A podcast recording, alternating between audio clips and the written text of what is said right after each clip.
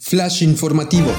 Aeroméxico realizó su primer vuelo con destino a Rusia para realizar una operación charter de transporte de carga.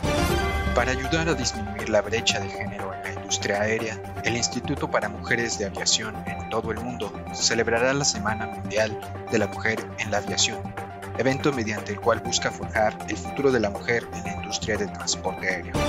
La consultora Focusrite proyecta una facturación para el 2021 que estará 88% por encima de las cifras de 2020 en países latinoamericanos. La Corporación de Aviones Comerciales de China, COMAC, entregó su primer ARJ-21 del año a Air China. El avión será operado bajo el arrendamiento con la empresa Avid Leasing y es la cuarta unidad de su flota. Boom Supersonic recibió recientemente una inversión de American Express Ventures que ayudará a respaldar el desarrollo de su avión supersónico Overture. Se estima que el avión completará su certificación en el 2025 y los vuelos de pasajeros comenzarán en 2029. Esto y más en All In News.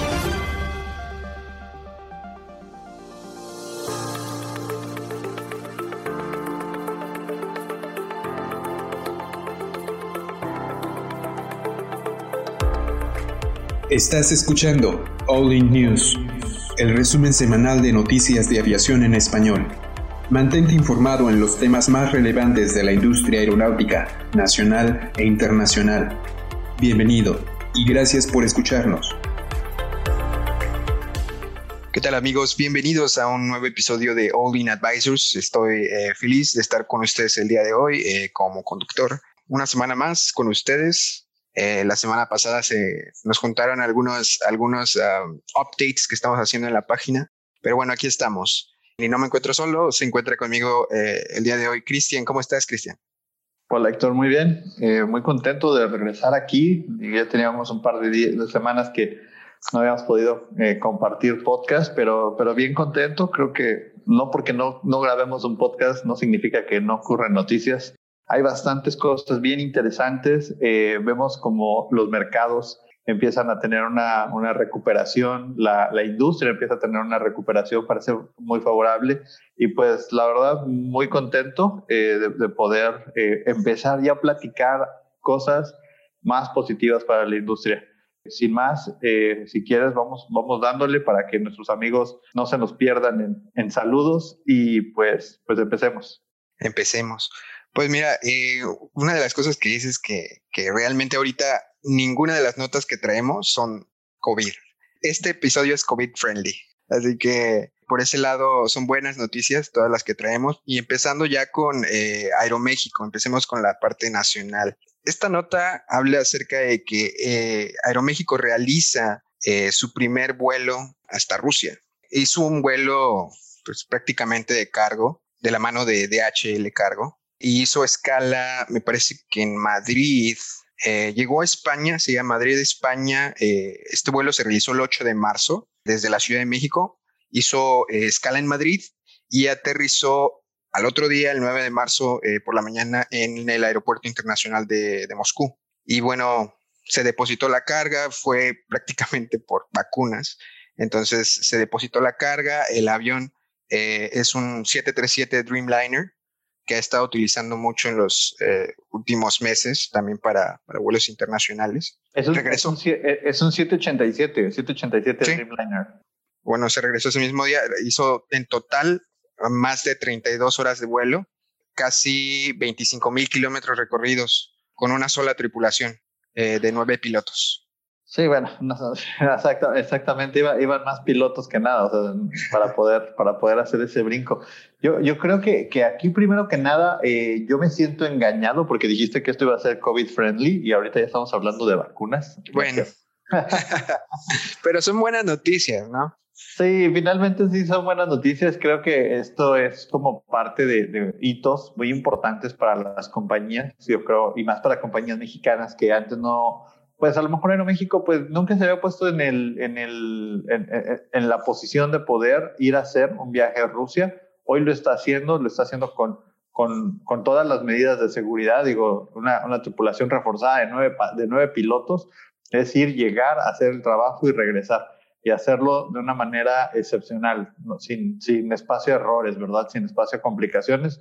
Creo que también eso demuestra pues la capacidad que tiene la empresa como, en cuanto a talento humano para poder hacer este tipo de operaciones que, que parecieran complejas, que lo son, pero el talento que tiene esta compañía es tan grande que puede hacer esta operación sin, sin ningún problema, ¿verdad? O sea, tiene la tecnología, tiene el talento y tiene pues el, eh, el cómo, ¿no? las formas, los medios. Entonces, pues qué bien por Aeroméxico, me da mucho gusto y qué bueno pues que sigan trayendo vacunas, digo, que las traigan de donde las tengan que traer, pero que, que sigamos en este, en este proceso de recuperación, ¿no? Claro, pues mira, desde el inicio de la pandemia hasta hoy, Aeroméxico Cargo ha transportado más de 6.400 toneladas en 325 operaciones charter.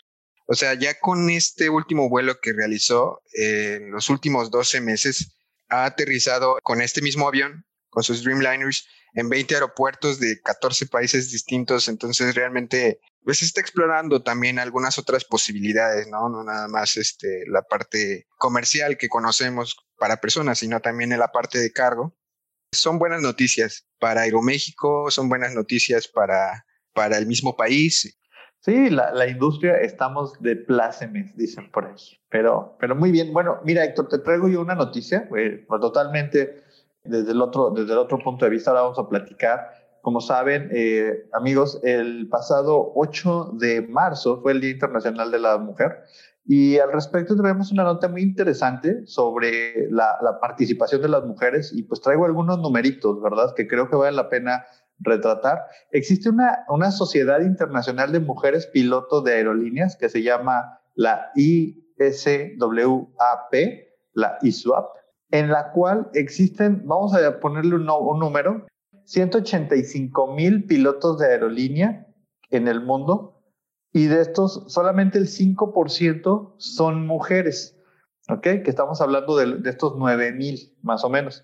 Pero de estos, solo 2 mil eh, mujeres se desempeñan como comandantes, es decir, básicamente el 1% de estos 185 mil pilotos son, son, son mujeres, el 1%. Entonces, para, eh, lo que está buscando esta asociación es empezar a hacer una disminución de esa brecha en la parte laboral buscando que las mujeres se atrevan más a entrar en este mundo y ellas también empiezan como a hacer un espacio para que, pues, para que realmente pues, se vuelva una normalidad tener eh, tripulaciones eh, de, mujeres y que estén teniendo una participación mucho más activa en, en, la, industria del transporte aéreo.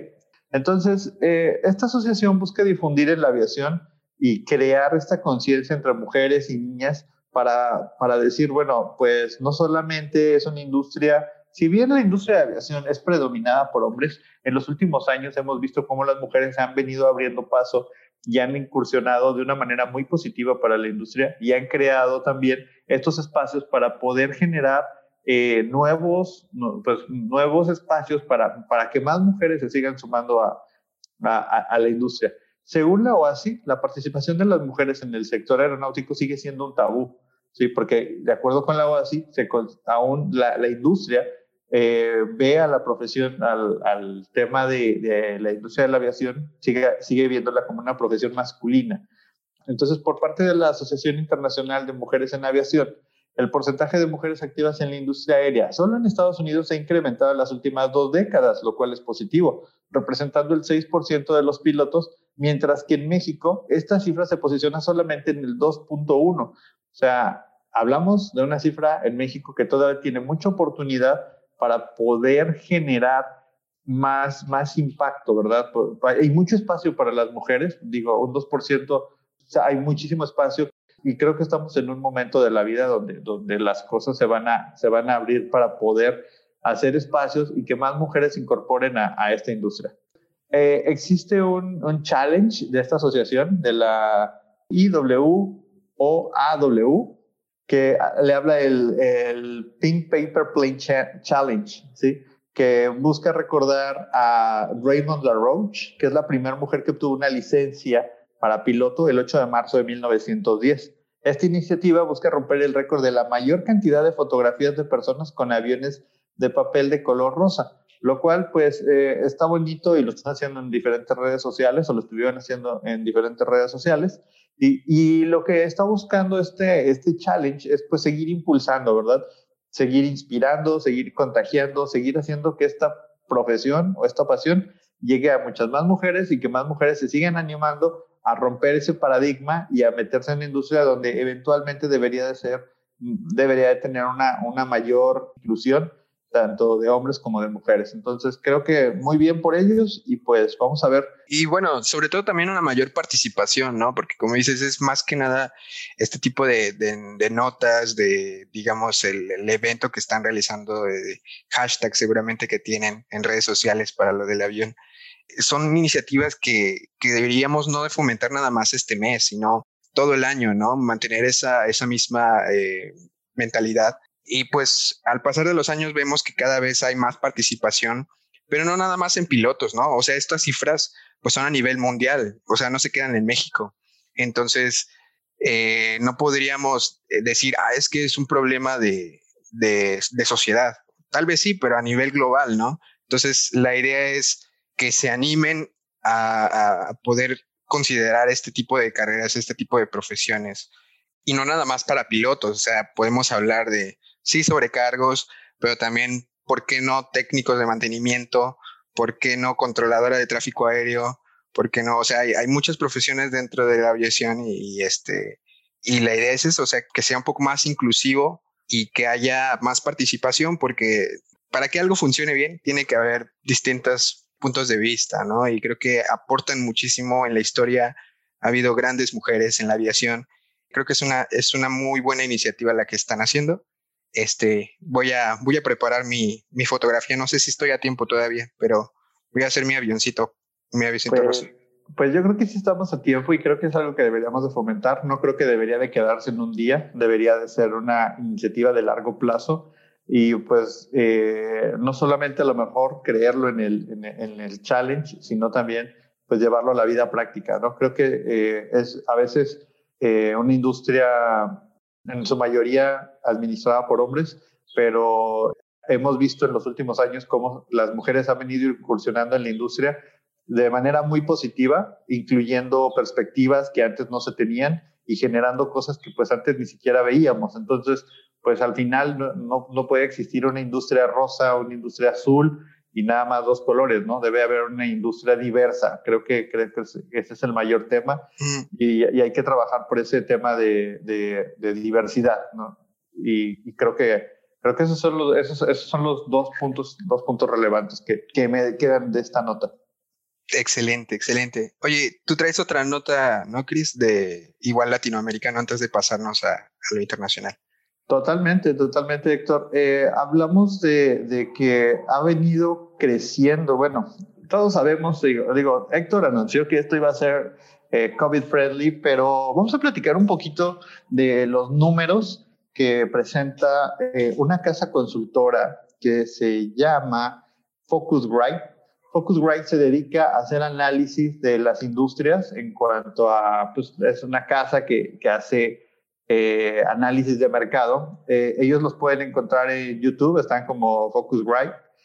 Y ellos hacen un, un, análisis de cómo va a venir el, eh, cómo es el tamaño del mercado, o sea, el, tamaño del mercado de 2019 versus 2020 en cuanto a en cuanto el, el, booking que tiene la gente para, para hacer vuelos y dicen que en 2029 pues hubo una caída de, de, en el crecimiento de esto de un 62%. Sin embargo, para este 2021, ellos auguran que va, va, a haber una recuperación del 88%, o sea, va a haber un crecimiento de 88%, lo cual hace completo sentido porque actualmente pues la gente lleva, vamos a ser muy, muy, muy analíticos, la gente lleva un año encerrada ha tratado de cuidarse lo más que ha podido. Ha perdido eh, estatus de vida, ha perdido trabajos, ha perdido eh, incluso en algunos casos muy lamentables eh, familiares. Entonces, lo que ahorita la gente está buscando es como esa parte de recuperación. Entonces, lo que esta empresa está diciendo es eso, es, la gente quiere salir, la gente va a salir. Estamos, de hecho, están estimando que para este Spring Break y Semana Santa, el tema de las vacunas ayude a una recuperación acelerada dentro del sector turístico y obviamente va a venir impulsada por la parte de, de, transporte. Entonces, eh, las aerolíneas van a, vamos a ver, vamos a ver números que no habíamos visto ya en algunos meses. Se estima, y ya hablando de los números que están poniendo ellos, ellos estiman que las reservas brutas que habían aumentado un 3% en, vamos a, y dicen aquí, 57.400 millones en 2019, cayeron 62% en 2020 hasta 21.7 mil millones. Eh, sobre este monto se espera un crecimiento de un 88% para 2021 para llegar a los 40.800 millones, todavía que un 30% abajo de los números de 2019, pero, pero no está tan mal, o sea, si lo, si lo vemos aquí eh, en términos generales, en términos netos, pues, pues no se ve tan mal. Entonces, esta tendencia positiva en el mercado de viajes en América Latina es el crecimiento continuo de la distribución eh, de pasajeros vía, vía aérea, ¿sí? O sea, realmente los latinoamericanos estábamos esperando que viniera una vacuna para poder reactivar estos, estos viajes, ¿verdad? Entonces, ya sea en el escenario de recuperación más pesimista o en el más optimista, con la generación de vacunas en los primeros meses de 2021, los mercados online se van a recuperar a una velocidad mayor dentro del escenario general que los viajes de la región de Latinoamérica. Es una de las principales conclusiones de este informe que, que fue publicado. Y bueno, lo que dicen, y lo ponen entre comillas, es que es poco probable que los mercados latinoamericanos se recuperen por completo a niveles previos de la pandemia antes del 2024. Entonces, dice que va a haber un crecimiento, sí, pero que los números que traía la industria en 2019 los vamos a ver hasta 2024. Entonces, el, crecimiento se estima que va a ser como, pues ahorita va a haber un, un alza muy grande versus 2020 de un 88%, pero para poder llegar a donde estábamos todavía nos faltan otros tres años. Entonces, eh, es una buena noticia, sin embargo, pues como dice, dicen por ahí, pues, pero no tan buena, ¿verdad? Sí, por lo menos ya vamos viendo la, se está despejando un poco eh, la tormenta, ¿no? Entonces, por ese lado, son cosas positivas, como dices ahorita, la, la gente ya con la vacuna va a buscar la manera de salir de sus casas y, y hay que estar preparados también para eso, ¿no? Este, que no vaya a representar ningún riesgo para, o sea, ni para la salud de los viajeros y, seguir, seguir firmes, ¿no? Con, con, las, con las reglas, no nada más para los que están vacunados, sino para los que, los que han presentado algún síntoma y todo, ¿no? No hay que descuidarnos. era precisamente lo que te iba a preguntar, si este 80% es con relación a los números que tenemos ahorita, este, o de los meses pasados. Sí, no, e, e, es, es el 88% de crecimiento, el 80% de crecimiento está alineado, o bueno, está comparado versus 2020. Ya que, pues, obviamente, cualquier aumento va a ser, va a ser magnífico versus 2020. O sea, es el peor año. Más, bueno, ahorita estábamos hablando que hasta 2024 puede que lleguemos a los números que traíamos. Eso sin contar, digamos, el aumento anual que tenemos en números, ¿no? ¿Cuánto podemos crecer en números al año normalmente? ¿Como 5%? Sí, uh, te lo checo porque la, investigación sí lo trae. Eh, de hecho, o sea, vemos aquí en la gráfica, 2018 versus 2019 hubo un aumento del 3% y luego viene la caída 2019 versus 2020 de un 62% y luego para 2021 regresa a, un aumento en el 88% 2020 versus 2021 y ahí va creciendo y va creciendo y pues, eh, pues ya se, se, mantiene más estable y como te digo, o sea, esperan que regresemos a los números de 2019 hasta 2024. Ok, entonces pues vamos a estar oscilando entre los 30 y 40% menos del, 2000, del 2019. Así es. Pues sí, digamos, en, números todavía rojos, pero eh, ya se ve la recuperación, ¿no? De, de, esta maravillosa industria. Y pues son excelentes totalmente, Totalmente, sí. Si comparamos 2019 versus 2021, el estimado que se tiene para 2021, vamos a tener una caída aproximadamente de un 25, un 30%, como decías. Y pues si vamos ahí, o, o estiman es que se vaya recuperando la industria en términos generales, para que en 2024 regresemos a 2019. Entonces todavía nos quedan un par de años de recuperación. Si están pensando en comprar acciones de aerolíneas o algo así, yo esperaría que eh, eh, un poquito más hacia final del año, ver cómo, cómo se recuperan, cuáles sobreviven y, y, a partir de ahí, pues lo demás va a ser positivo porque viene una recuperación, por lo que dice eh, Focusrite.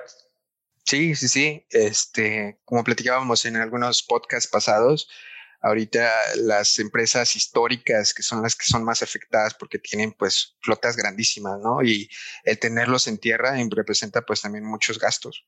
Entonces, Aeroméxico está pasando por una situación así eh, medio delicada, pero este, sí, o sea, en los próximos años se va a estar pagando pues la deuda que hemos acumulado en, eh, no sé, nosotros estábamos pensando cuando dijeron cuarentena, bueno, nos vamos a encerrar una semana, tal vez dos meses. No esperábamos que fuera más de, pues yo creo que van a ser dos años completos, ¿no? Entonces, este, realmente eh, sí ha sido, pues literalmente es el, el, golpe más fuerte que ha recibido la industria de la aviación y sé que saldremos de, de esto y saldremos más fuertes y tendremos eh, pues muchos aprendizajes este, alrededor de, de, los protocolos que se tienen que seguir, de cómo poder gestionar este, cualquier riesgo, ¿no? Pues totalmente. Y bueno, ya pasando a, a otras noticias, este, yo les traigo una nota de eh, este fabricante eh, asiático, Comac. Habíamos hablado de este, de este fabricante desde hace un poquito más de un año que empezó a, hacer ruido, ¿no? También por este lado del charco. La nota es que, bueno, ya concretamente habla del primer avión que realiza, bueno, el, primer avión que entrega este año, ¿no? La Corporación de Aviones Comerciales de China, es por sus siglas COMAC, entregó su primer ARJ-21 700 eh, este, de este año. Eh, no es el primer avión que, que hace en esta línea. De hecho, el año pasado me parece que entregó como 21 aviones. Es un avión con 90 plazas. Este va a ser eh, operado bajo el arrendamiento con la empresa Avic Leasing. Esta empresa ya tiene otros tres aviones eh, del mismo fabricante. Ya tendría una flota de cuatro en total. Esta empresa Avic Leasing inició su primer vuelo con este avión eh, se realizó el pasado 10 de julio del 2020. Entonces realmente les están entregando pues muchos aviones este, en, un periodo pues corto, ¿no? Y se adapta bastante también a, al tipo de vuelos que van a estar eh, dando más rentabilidad, que estábamos hablando en los, en los podcasts pasados, ¿no? Es un avión eh, regional, es un avión que se adapta a lo que requiere ahorita este, la, la industria, ¿no? Hasta el momento, este tipo de, de aviones, esta flota en, en, Air China, ha operado rutas desde Beijing hasta la región autónoma de Mongolia, en el norte del país, eso es lo más lejos que ha, que ha llegado.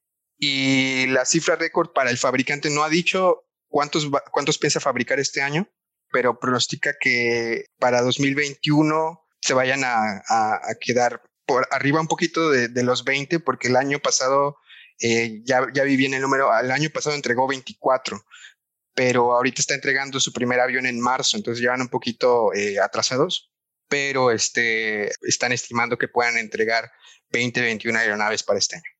Bueno, también eh, hay, que tener en cuenta que Comac ha tenido algunos problemas en cuanto al tema de aceptación alrededor del mundo. Obviamente, Airbus y Boeing están teniendo como sus reservas para, para todo este tema, de decir, si sí quiero otro, otro competidor en el mercado. Comac creo que tiene una, una idea muy clara de dónde quiere llegar. Quiere estar haciendo eh, dos aviones básicamente, un regional de 100 pasajeros, que es este, y el otro que es un white body, que es como si fuera un 767.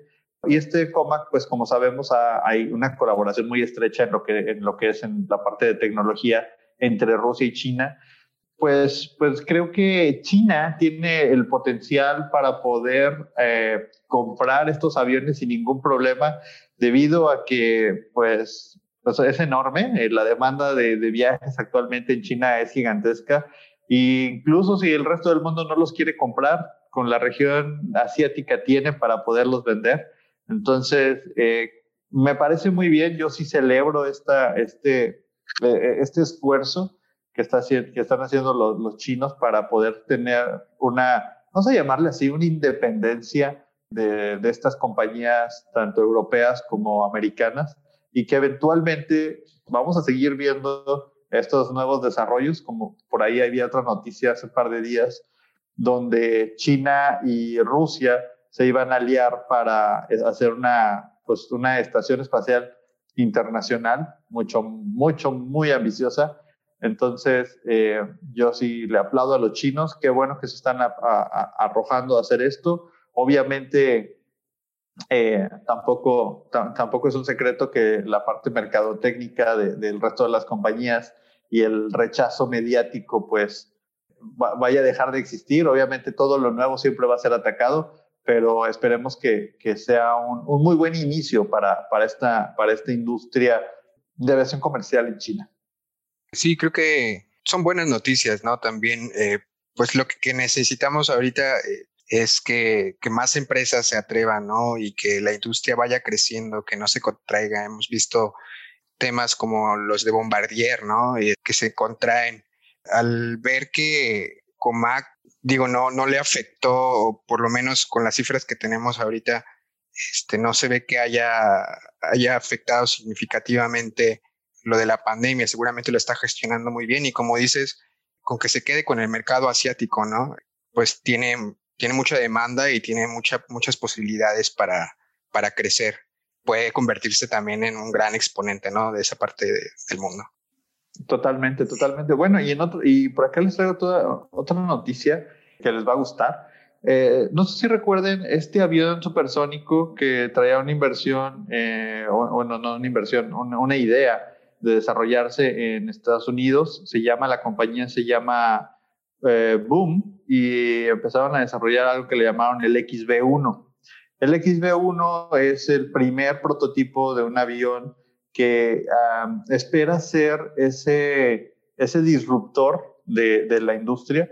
Si podemos ir a la página de, a la página de Boom, boomsupersonic.com, ahí vamos a encontrar dos videos. El primero habla del XB1 y el segundo habla del el avión comercial supersónico que están desarrollando, cuyo nombre es el, el Overture o Overture, no sé cómo se pronuncia. Y este Overture lo que busca es alcanzar velocidades de Mach 2.2, que eso es pues 2.2 veces la velocidad del sonido, tener entre 65 y 88 pasajeros y bueno, alcanzar 4.250 millas. Ahí hay un video de, cuánto es esto, pero básicamente es ir de América a Europa en dos horas y pues tiene tres ejes de desarrollo y dice tres ejes, le ponen ellos en el video.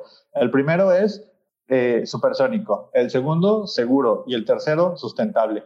Esos tres S son los ejes de desarrollo de este proyecto que hoy por hoy ha alcanzado a, obtener una inversión estratégica por parte de American Express y la compañía va a estar soportando el desarrollo de este, de este avión de aerolínea supersónico, el Overture, y la inversión viene pues eh, junta con el mapa de, mapa de ruta para construir esta aeronave y que salga ya a la luz a partir del año 2025 con vuelos comerciales para el año 2029.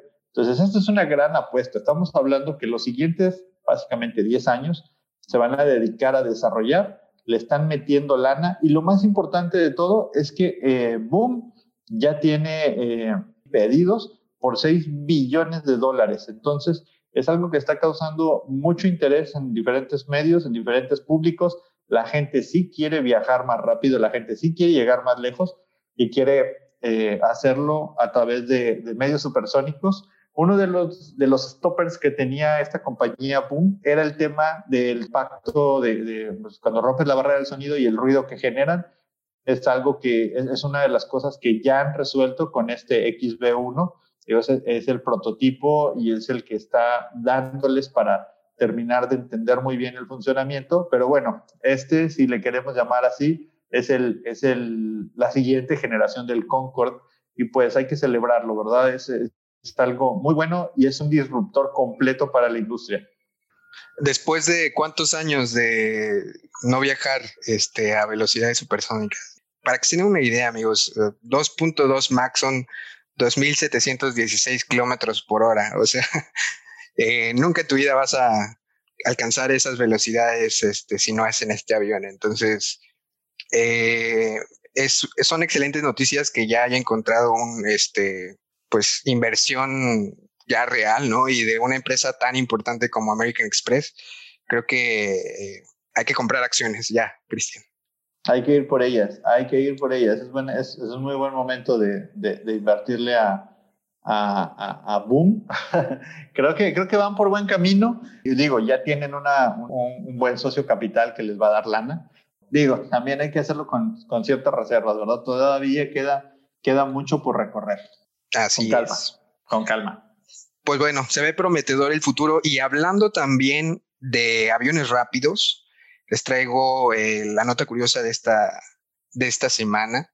Hablando de aviones rápidos, el Falcon 6X, este avión ejecutivo, eh, la nueva versión del Falcon, que pues tiene bastante capacidad. Se hizo el primer vuelo de prueba de este Dassault Falcon 6X el pasado 10 de marzo este vuelo se realizó desde el aeropuerto de Burdeos, en Francia. No fue a otra ciudad, sino fue y regresó, era un, vuelo de prueba. Eh, este vuelo inaugural, eh, en total, dos horas y 30 minutos de, vuelo. Se probaron pues las cualidades del manejo, la respuesta de los motores, los sistemas este, clave, la aviónica, y subieron a 40 mil pies mientras alcanzaban una velocidad de 0.8 Mach. O sea, son más o menos como 950 kilómetros por hora. Este, este, este avión es el primer avión ejecutivo que está utilizando ya eh, la insignia de vuelo por cable. ¿A qué se refiere con esto? Que los flaps van a estar accionados electrónicamente. La certificación de entrada están previstas más o menos para el 2022 pues es un avión eficiente, con mucha tecnología y pues es como de esperarse, ¿no? De, esta gran compañía de Assault Aviation. Y es, creo que era importante, queríamos compartírselo también eh, porque es uno de los aviones más grandes ejecutivos de fuselaje ancho, ¿no? Se dice que en las pruebas que se hicieron voló exactamente como lo predijeron los modelos. Trae dos motores de Pratt Whitney cada motor de estos proporciona 13.500 libras de empuje y cuenta con un ventilador de una sola pieza. O sea, imagínense cuánto de costar es, este, fabricar una pieza de 44 pulgadas y tiene una altura en la cabina de casi 2 metros, un ancho de 102 pulgadas. Este, puedes acomodar eh, hasta 16 pasajeros en ese avión este, ejecutivo es un avión bastante cómodo, bastante eficiente y que trae pues una propuesta también nueva, ¿no? Al, sector de la, de la, aviación ejecutiva. Sí, el, el Falcon 8X es, una, es, un, es un modelo que, que viene a, a, a, ser la siguiente generación de aviones de Falcon. Como bien lo dices, ya es un avión de fly-by-wires, eh, impulsado por motores de, de, de Pratt. Eh, eso, eso del fly-by-wires, pues es algo que ya hemos visto en Airbus, es el rey del fly-by-wires, eh, completamente computadoras por todos lados, ajustes electrónicos, eh, completo control de la aeronave a través de, de, circuitos integrados, si le, queremos, si le queremos poner un nombre. Entonces, es la siguiente generación. Me parece que es una muy buena, es una muy buena propuesta de valor. Sin embargo, Falcon eh, no le ha ido muy bien en los últimos años en cuanto a penetración de mercado. Realmente tienen un nicho, es la gente que le gusta Falcon. Y tienen un problema, si le queremos llamar así, lo hemos platicado en las últimas semanas, Bombardier es eh, una empresa que ahora solamente se va a dedicar a hacer aviones que le compiten a este Falcon 8X, Bombardier con su Global 6000, el 7000. Del otro lado, eh, eso es en Canadá, luego tenemos al americano eh, Gulfstream, que está haciendo su propuesta con el G700, el G600 y el G500, que son aviones que van a competirle al tú por tú. Y luego viene por abajo, eh, en el cono sur, en América, tenemos a Embraer, que también le está compitiendo con aviones como son los Legacies. No la tiene fácil Falcon. Falcon eh, tampoco es el fabricante por excelencia. Actualmente, eh, como les digo, es un tema de gusto. Hay gente que le gusta el Falcon, hay gente, o sea, es un tema de marca. Entonces, estos cuatro grandes colosos fabricantes de aeronaves ejecutivas, pues tienen que venir a, hacer esos disruptores para, para, el, para el mercado y pues o, compiten en el precio, compiten por zona geográfica o compiten por, por, por las promociones que pudieran llegar a ser. Entonces, no sé muy bien cuál es la estrategia de Falcon. Sí sé que es un desarrollo eh, bastante caro. Sí sé que este primer vuelo pues es el, el, inicio de un proceso de certificación que le puede llevar unos cuatro o cinco años. Para mi punto de vista, este avión llegó tarde. No anticiparon todos los cambios que iba a haber. Se me hace a mí que Falcon sí está llegando un poquito tarde a la repartición del pastel y que no está trayendo nada nuevo a la mesa. O sea, esa, es mi única, mi única perspectiva, ¿verdad? Porque todavía no tiene la certificación, no tiene nada. Y en, en, el Inter, pues, un, digo, no que el Global lo tenga, ni, ni que el G700 lo tenga, pero, pero creo yo que en temas de tecnología y en temas de eficiencia y en temas de, de traer algo diferente, Mm, está llegando un poquito tarde, pero esa es mi perspectiva, a lo mejor porque no soy un Falcon lover, ¿no? A lo mejor alguien que vuela un Falcon, y he escuchado pilotos que vuelan Falcon que, que quedan eh, maravillados con el avión, que es un avionazo, que tiene un desempeño increíble, pero pues tendría también que tener un precio increíble, porque creo que ahí es donde van a competir todos en cuanto a precio. Sí, pues después de destruir los sueños de muchos, Cristian, eh, llegamos al final de, este, de este episodio. Eh, les agradecemos mucho que nos hayan acompañado, que como todas las semanas se informen a través de, este su pues es su espacio, lo hacemos por ustedes, la verdad. Estamos felices por las cosas que se vienen en la página. Ya se viene la próxima revista, ya ¿Cuántas revistas llevamos? Tú tenías el conteo, ¿no, Chris? Más de 20. 24, 24 números. De hecho, partimos un pastel la semana pasada, virtual, pero, pero sí, estamos muy contentos. Estamos llegando ya a 24 números. El equipo de All In Advisors que está detrás, eh, Edson, Liz, Iván, eh, los encargados de la revista, que vienen haciendo un trabajo magnífico y que, pues bueno, cada vez somos más los advisors. Entonces, eh, muy contento, bien, bien emocionado de, de estos nuevos desafíos y retos que se vienen.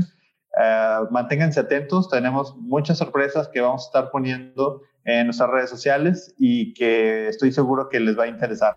Yo creo que de mi parte ya es todo por hoy, Héctor, no sé. Pues si es la primera vez que nos escuchas, te invito a que entres a nuestra página de internet allinadvisors.com.